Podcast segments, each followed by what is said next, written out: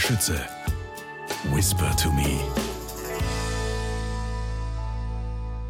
Hallo und herzlich willkommen. Hier und jetzt habe ich einen Auszug aus der Geschichte von Der Schatz von Atlantis für dich. Geschrieben von Gabriele Bayerlein.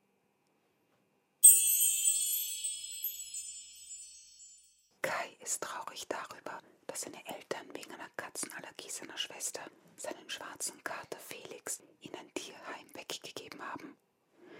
Zum Trost spielt er am Computer seines Bruders das Spiel Der Schatz von Atlantis, in dem man sich auf eine Schatzsuche in den Ruinen der im Meer versunkenen Insel Atlantis machen soll.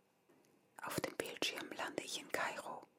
Jetzt kann ich mir aussuchen, ob ich ins Ägyptische Museum oder zu den will. Ich klicke mit der Maus die Pyramiden an und schon fährt mich ein Taxi nach Gizeh.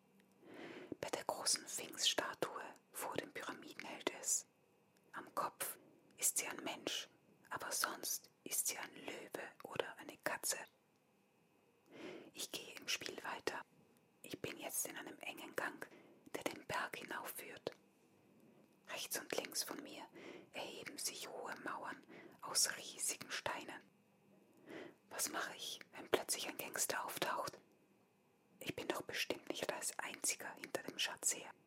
Und ich habe gar keine Waffe dabei. Vorsichtshalber übe ich kurz das Boxen und Treten und Springen, laufe dann bergan und drehe mich immer wieder mal schnell um. An einer Stelle ist ein Gitter zwischen den Steinen. Finde ich da eine Waffe? Ich gehe näher an das Gitter heran. Dahinter ist es schwarz. Weiter kann ich nichts erkennen. Vielleicht ist es ein sehr kleiner, dunkler Käfig, in den nie ein Sonnenstrahl fällt. Mir steckt ein Kloß im Hals. Ich versuche ihn wegzuschlucken, aber es geht nicht. Er brennt nur noch mehr. Mir ist furchtbar schwindlig. Etwas bewegt sich in meinem Kopf. Nein, nicht in meinem Kopf, in dem Käfig. Und dann entdecke ich hinter dem Gitter hin und her schwankend einen kleinen weißen Fleck. Schweiß steht mir auf der Stirn. Jetzt fange ich auch noch an zu zittern. Vor meinen Augen verschwimmt alles. Ich glaube, in dem Käfig Katze, eine schwarze Katze mit einem weißen Fleck an der Kehle. Felix, sage ich und rüttle an dem Gitter. Ich ziehe und zerre, aber das Gitter gibt nicht nach. Da sehe ich, dass es nur mit einem Riegel verschlossen ist. Ich schiebe den Riegel zurück und hole die Katze heraus und drücke mein Gesicht in ihr Fell. Es ist doch nicht Felix.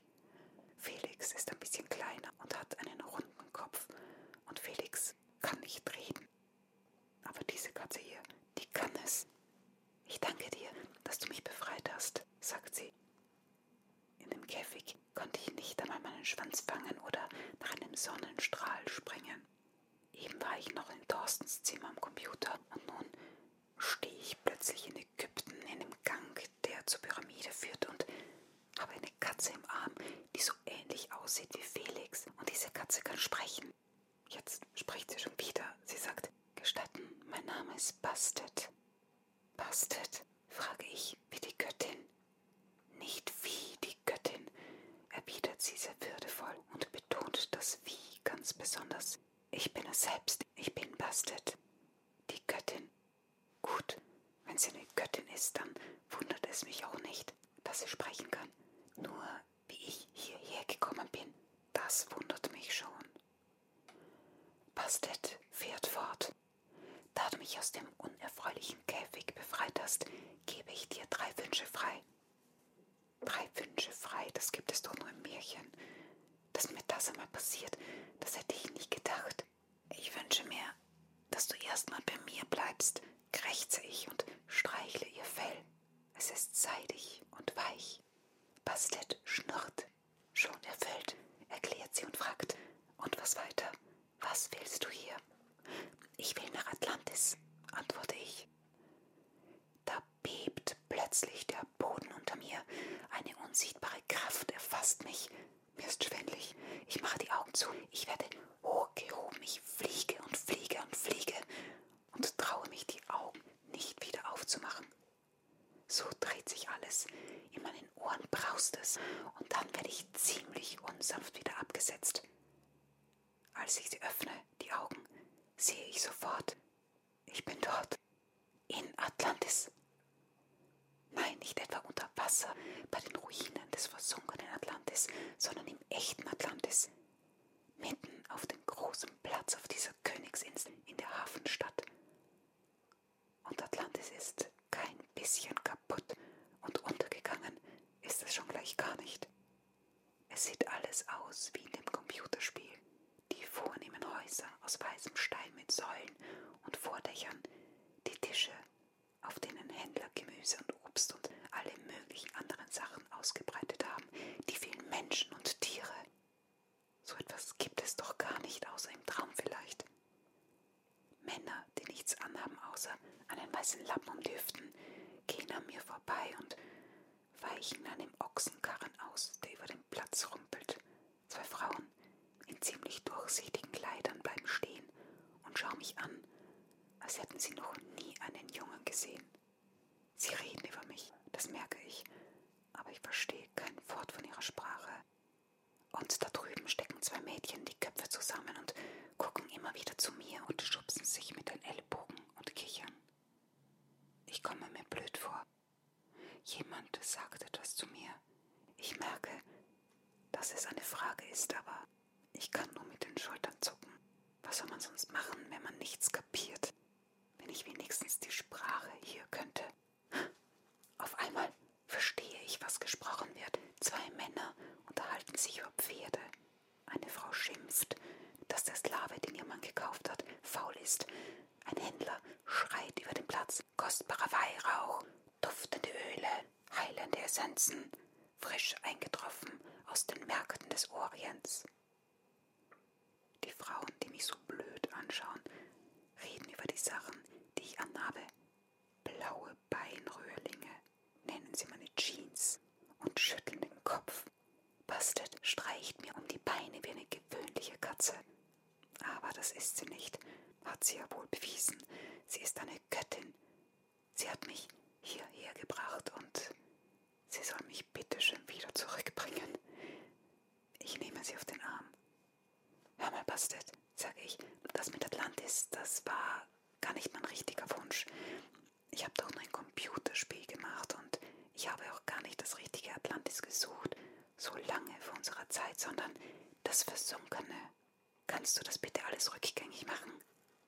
Bastet gibt keine Antwort, schaut mich nur unbeweglich an. Ich habe noch mindestens einen Wunsch frei, erinnere ich sie. Außerdem falle ich hier in meinen blauen Beinröhrlingen ziemlich auf. Lass uns verschwinden. Ich habe dir bereits drei Wünsche erfüllt.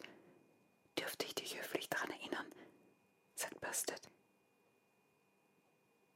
Ihre Stimme klang auf einmal richtig hochmütig. Oder sollte dir entgangen sein, dass du nun der Sprache der Atlaner mächtig bist? Damit hat es ein Ende Wünscherei.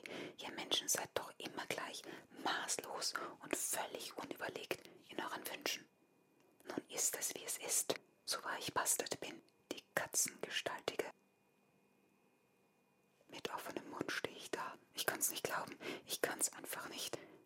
Du meinst, ich muss hier bleiben in Atlantis, frage ich. Ob und wie lange du hier bleiben musst, liegt ganz bei dir, antwortet Bastard. Du hast hier eine Aufgabe zu erfüllen. Erst wenn du sie erfüllt hast, steht dir der Weg zurück wieder frei. Was denn für eine Aufgabe? frage ich, und in dem Augenblick fällt mir etwas ein und mir wird heiß und kalt zugleich. Was ist, wenn Atlantis untergeht und ich hier bin? Wann versinkt Atlantis im Meer? Vielleicht sogar heute. Bastet schließt die Augen zu schmalen Schlitzen. Der Ratschluss des Gottes der Götter entzieht sich nicht umsonst deiner Kenntnis. Kümmere dich um deine Aufgabe, dann wird sich alles weitere ergeben. Wie diese Geschichte weitergeht und vor allem ausgeht, erfährst du in dem Buch Der Schatz von Atlantis von Gabriele Bayerlein.